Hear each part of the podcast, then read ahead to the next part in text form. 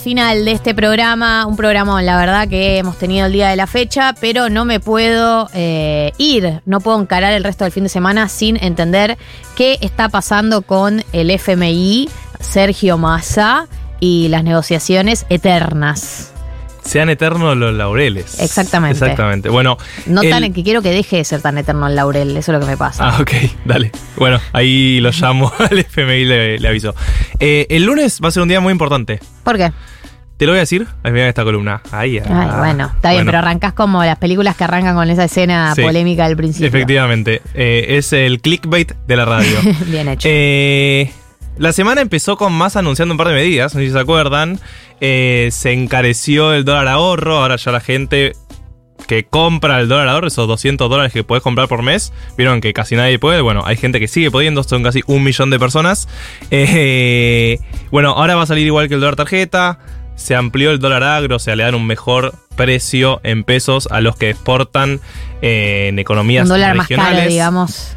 Claro, le reconocen más pesos por lo que exportan eh, a varias economías regionales, casi todas las exportaciones del campo, eh, salvo la soja. Esto hasta el 31 de agosto y se impuso el impuesto país para importaciones. O sea, los que quieran traer eh, productos o servicios de afuera van a tener que además pagar un impuesto porque si no las importaciones antes hacían al dólar oficial, que como ya sabemos es bajísimo en términos de lo que efectivamente cuesta un dólar. Sí, lo que está contando todos los otros dólares del mercado. o sea, lo, único que estaba baratísimo era importar. Y lo que te cuesta, y lo que te cuesta importar Barrani.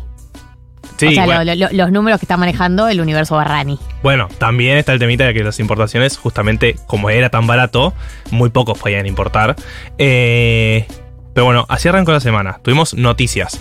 Todo mientras el acuerdo con el fondo no se cerraba. Entonces era rarísimo que el gobierno anuncie cosas sin tener la confirmación de que el acuerdo con el fondo estaba cerrado. Entonces, el visto bueno del fondo. Claro, no se entendía si Massa se había lanzado a mandar propuestas porque sí, lo cual era medio raro. Eh, pero finalmente, a final de esta semana, ayer, básicamente, llegó la confirmación de que el acuerdo con el Fondo Monetario Internacional eh, llegó a buen puerto. ¿Qué quiere decir esto? Que arreglaron con el staff técnico. ¿Quiénes son el staff técnico? Eh, como siempre dice el Cucho Sayat, son burócratas que están en el fondo, son economistas que estudiaron... Sentaditos en sus sillas, atornillados. Sí, ni siquiera en Harvard o Yale, en universidades más o menos medio pelo de Estados Unidos y que laburan de lunes a viernes de 9 a 5 en el fondo. Nivel se firmó el viernes porque de la semana que viene entran dos semanas en vacaciones. Amo. Es la, feria judicial. es literal la feria judicial, porque claro, ellos empiezan agosto y agosto es como su enero. Entonces hay dos semanas que se van. Por eso también el acuerdo que se firmó se va a confirmar recién dentro de dos semanas. Ahora, el problema es que pasan dos semanas en Argentina las elecciones. Entonces, el acuerdo tiene que pasar por el comité ejecutivo, por el directorio del Fondo Monetario Internacional, eh, y lo van a tratar cuando vuelvan de las vacaciones que va a ser después de la paso. Pero entendemos que hay una primera instancia de, aprobación. Definitivamente cuando se anuncia que hay un acuerdo con el staff técnico es porque ya está todo palabrado con el directorio y no debería haber complicaciones. La mayor complicación que puede pasar es que las paso den un resultado insólito y que haya un nuevo gobierno casi ya puesto y que sería raro que el fondo acuerde con un gobierno que ya perdió las elecciones. Claro, sí, sí, sí, entiendo. Eh, Pero bueno, desde la cúpula les bajaron la línea, che, avancen. Claro, a la, se supone, a la capa técnica. Se supone que eso está palabrado. ¿Qué está palabrado? Bueno, básicamente no cumplimos nada los últimos meses con el fondo. Pero tuvimos una sequía. Pero tuvimos una sequía, efectivamente. El, ahora le voy a leer unas partes del comunicado del fondo, pero básicamente eso. O sea, no cumplieron un carajo, son una mierda, como, como gente a la que se le presta guita. Malísimo todo lo que hicieron estos últimos meses, pero bueno, una sequía, así que un poco los entendemos. Y por eso vamos a retrasar un poco y vamos a hacer dos eh, revisiones juntas, ¿sí? Y le vamos a dar toda la guita junta, que es 7,5 mil millones de dólares. O sea que en dos semanas, cuando vuelvan de vacaciones, el directorio ejecutivo va a aprobar darnos 7.5 mil millones de dólares. Esta era la guita que estaban medio canuteando, ¿no? Como que estaban en plan, eh, no sé si la lectura es correcta, pero la sensación que me dio a mí era que, bueno, veníamos con este acuerdo de que ellos nos giraban la guita para que les paguemos. Y en un momento dijeron, No sé, porque no los veo bien cumpliendo, así que no sé si les voy a girar la guita. ¿Fue algo así? Hay dos cosas. En realidad, no siempre ellos nos giran la guita para que le paguemos, sino que a veces nosotros le pagamos y después ellos nos giran la guita. Claro. Entonces hay un desfasaje ahí que es medio complicado, que es justamente lo que está pasando ahora. Nosotros ya no tenemos guita para ese Sí, desfasaje. sí, les, les pagamos con yuanes, Claro. con los DEG, Entonces, con lo que como tenemos. ya no tenemos nada de guita para pagarles, ese des- desfasaje no nos sirve. Entonces, es un poco la conversación que vamos a tener la semana que viene, porque tenemos que pagarle el lunes de la semana que viene. En dos días tenemos que pagarle al Fondo Monetario Internacional y hay que ver con qué le pagamos, pero eso te lo cuento al final. Eh, y definitivamente lo otro que pasó es que no estábamos cumpliendo con nada de lo que prometimos. Entonces, si no cumplimos con lo que prometimos, estaba la duda de si efectivamente nos iban a dar la guita. Claro, era como vos me dijiste que ibas a cumplir con Icon Bay, yo te giraba la guita, no cumpliste ni A ni B y me estás pidiendo la guita. Sí, ¿con qué no cumplimos? ¿Con qué? Dice el fondo. Desde la finalización de la cuarta revisión a finales de marzo, la situación económica argentina se ha vuelto muy desafiante. Uf, Esas palabras que usan los comunicados son muy graciosas. Los objetivos clave del programa hasta finales de junio no se cumplieron debido al impacto de la sequía, así como desvíos y retrasos en las políticas. O sea, le pega un poquito un palito al gobierno y dice, tuviste la sequía, pero también tuviste desvíos y retrasos en las políticas. Eso es, en términos polite, decirle al gobierno, todo bien hermano, hay una sequía yo te la estoy reconociendo, pero vos tampoco es que hiciste todos los deberes, digamos. Bueno, ¿qué no cumplimos entonces? La acumulación de reservas que era una promesa, No, desacumulamos, o sea, perdimos reservas, no acumulamos. Saldo fiscal primario, tenemos más déficit del que habíamos prometido. bueno. Financiamiento monetario del déficit, o sea, como tenemos más déficit, el Banco Central tuvo que imprimir billetes. ¿Estuve imprimiendo? Claro, tuvo que imprimir para pagarle, eh, para darle al Ministerio de Economía y que pague ese déficit mayor. Habíamos prometido con, Que no íbamos a imprimir fondo más. que no íbamos a imprimir más. Me Upsis. dijiste que no ibas a imprimir más. Upsis, bueno, tuvimos que imprimir. Eh, y después también hicimos medio bardo ahora, justamente, las últimas semanas, con esto de tipo de cambio múltiple. O sea, pusimos impuestos a las importaciones, impuestos a la exportación, impuestos a todo. Sí, no se entiende nada, chicos. No, No se se- entiende a cuánto está el dólar. Claro, no se entiende nada. Literal, el fondo nos está diciendo, hermano, no se entiende nada. Y por eso dice, por todo eso le vamos a dar perdones, que se llaman waivers en inglés, que son básicamente decirle al fondo, sorry, perdón, no pude cumplir. Sí, Y el fondo dice, bueno, no pudiste cumplir, te reconozco oficialmente que te perdono por esto, igual te doy la plata. muy bien. El problema de eso es que, como todos ya sabemos, el acuerdo con el fondo es un acuerdo político. Entonces, el hecho de que tengas que ir a pedirle que te dé un perdón oficial, y bueno, eventualmente tal vez no te lo den. Y además es obvio que ese perdón después lo pagás de alguna manera u otra. No debe ser gratuito. No, no, ni siquiera hablo de dinero. Hablo de que tipo, bueno, Y claro, te perdonamos dos veces, a la tercera reducimos el déficit fiscal por tres. Claro, bueno, es que un poco aparte de las negociaciones que está teniendo el gobierno, esto de viajar a Europa para conseguir votos, viajar a China para conseguir votos en el directorio del fondo, negociar con Estados Unidos, es justamente porque no estamos cumpliendo con las metas. Sí, sí, entonces te- el carisma de masa saliendo a jugar fuertemente. Sí, pero ahí hay algo cíclico también de que las metas son bastante incumplibles. Y sí, ellos y no lo solo por la sequía. Ellos lo saben. Por eso también nos perdonan, que es tipo, bueno, no pudieron cumplir con estas metas incumplibles, te perdono. Y en el fondo sé que en realidad todo era inviable desde el principio. Todos lo sabíamos, ustedes, nosotros, pero bueno, Por eso, ahora la discusión entonces es qué va a pasar de ahora en más si... seguimos sin cumplir.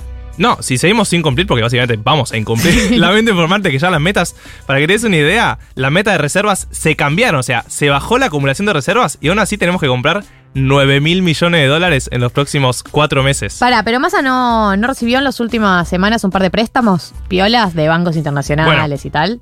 De eso podemos hablar, por ejemplo, porque el lunes tenemos que pagarle al Fondo Monetario Internacional 3 mil millones de dólares. El lunes y el martes en realidad, pero bueno, lo del martes podemos patearlo, porque son intereses, son pocos. Pero el lunes ya es deuda que venimos pateando justamente porque no veníamos acordando, entonces no le íbamos a pagar. Pero no. como ya acordamos, vence el lunes casi 3 mil millones, son un poco menos, 2.700. Eh, el tema es cómo le vamos a pagar esa guita. Porque no tenemos los dólares todavía del fondo, porque el fondo se reúne en dos semanas porque están de vacaciones. Vagos. Vago- sí, agarren la pala. Entonces, lo que hizo Massa fue pedir un préstamo a otro organismo internacional que se llama la Cooperación Andina de Fomento, pero por solo mil millones. O sea, nos Vamos faltan, a nos faltan 1700. ¿Cómo se van a pagar esos 1700? Bueno, la discusión ahí es si pagamos con yuanes, que son las monedas que nos prestaron los chinos, Es nos- es la moneda del futuro, te lo prometo. Claro. Cristalina Georgieva. o si no pagamos. Oh. Porque la conversión también ahí es, bueno, hasta que no me la des, no te pago.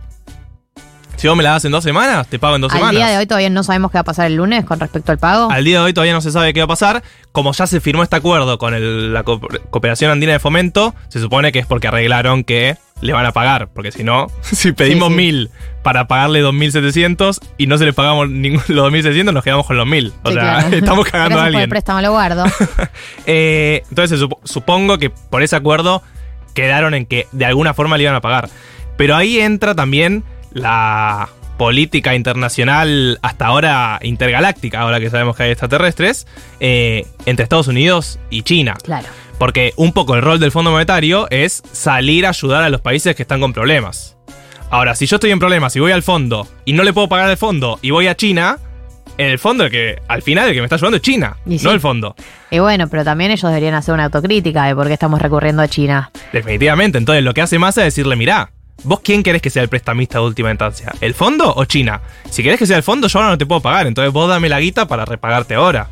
Si no, voy a pagarte con lo de los chinos. Sí. Y ahí los chinos van a empezar a ser los prestamistas de última instancia, Y incluso ganar, por debajo del fondo. Entonces, empiezan a ganar un poder internacional que es la búsqueda también Claro. que hacen con el yuan. definitivamente es eso lo que están buscando con el swap de monedas y demás. Para cerrar, ¿qué es lo que dice el comunicado del fondo que se viene en los próximos meses? Porque definitivamente ya estaría cerrado. El programa no está publicado, no se sabe bien cuáles son las medidas, pero da algunos tips de qué vamos a tener, por lo menos hasta noviembre, que va a ser la próxima revisión. Primero, medidas para que se liquiden más exportaciones y para que haya menos importaciones, que son estas que ya anunció Massa de los impuestos. ¿eh? Después, tasa de interés positiva. ¿Qué significa esto? Que la tasa de interés esté por encima de la inflación. O sea que se supone que la tasa de interés, si la inflación aumenta, va a aumentar la tasa de interés. Después, Viene vas- aumentando igual. viene aumentando, sí. Después, van a seguir las mini devaluaciones controladas, ¿viste? que Sí, está haciendo eh, el Banco política Central. Guzmán. Política Guzmán de que el dólar aumente al ritmo de la inflación. Claro, se llama Crawling Peg, eso va a seguir. Después, habilitaron las intervenciones en dólares paralelos y en dólares futuros, algo que ya venía haciendo el gobierno Sí. y que no teníamos la autorización. Upsis, ahora nos la dieron. Bien, ahora es legal. Ahora es legal. Después, la meta del déficit fiscal, que esto es un poco lo más importante para los próximos meses, se mantuvo 1.9 del PBI. Y encima se supone que de un PBI más chico, porque la Argentina este año, como tuvo sequía, va a crecer menos en producción. ¿Sí? Eso no, nego- no, no flexibilizaron. Eso no flexibilizaron. ¿Qué dice el comunicado del fondo? El cumplimiento de la meta requiere un mayor endurecimiento de la política fiscal en el segundo semestre. Qué pesados, Dios. O sea, menos gastos y más impuestos. El peor final. Lo de más impuestos ya lo estamos viendo con el impuesto país. Lo de menos gastos, bueno, menos subsidios. Estás agua, sí, amigo, me estoy estás por morir. ahogado. Frena de hablar, frena de hablar, yo continúo. Eh, yo, yo continúo explicando el tema. ¿Esto se acuerdan que hace dos semanas estaba destruido? Sí. Sigo con eso. Eh, porque eh, ah, estamos en un eh, en un primero eh, etapa full de resfríos, enfermedad y etcétera. Y segundo, varias personas que conozco que arrancaron con una tos y la tos se extendió para siempre. Yo tengo como esa tos, Dios, La qué tos, hacer. la tos forever. Sí, bueno. Eh, me queda un minuto de voz, así que voy a ¿Querés aprovecharlo. utilizarlo para cerrar la columna? Sí. Bien.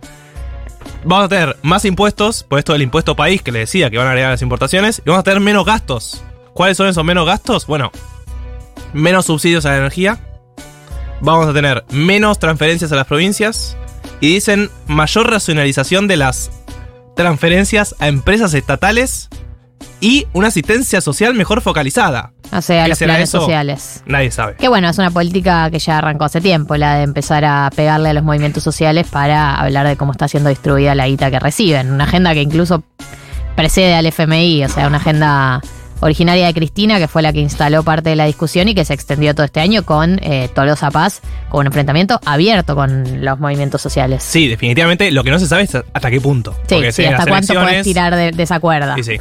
Sí. Eh, Marto, gracias a vos. Ahora entiendo la actualidad de mi país. No sé qué haría sin vos, eh, genuinamente. Eh, nos quedan ocho minutos de programa. Vamos a escuchar un temita y cerramos. Si les parece, vamos con eh, Cuando se apague todo, de Valdés, featuring Catriel.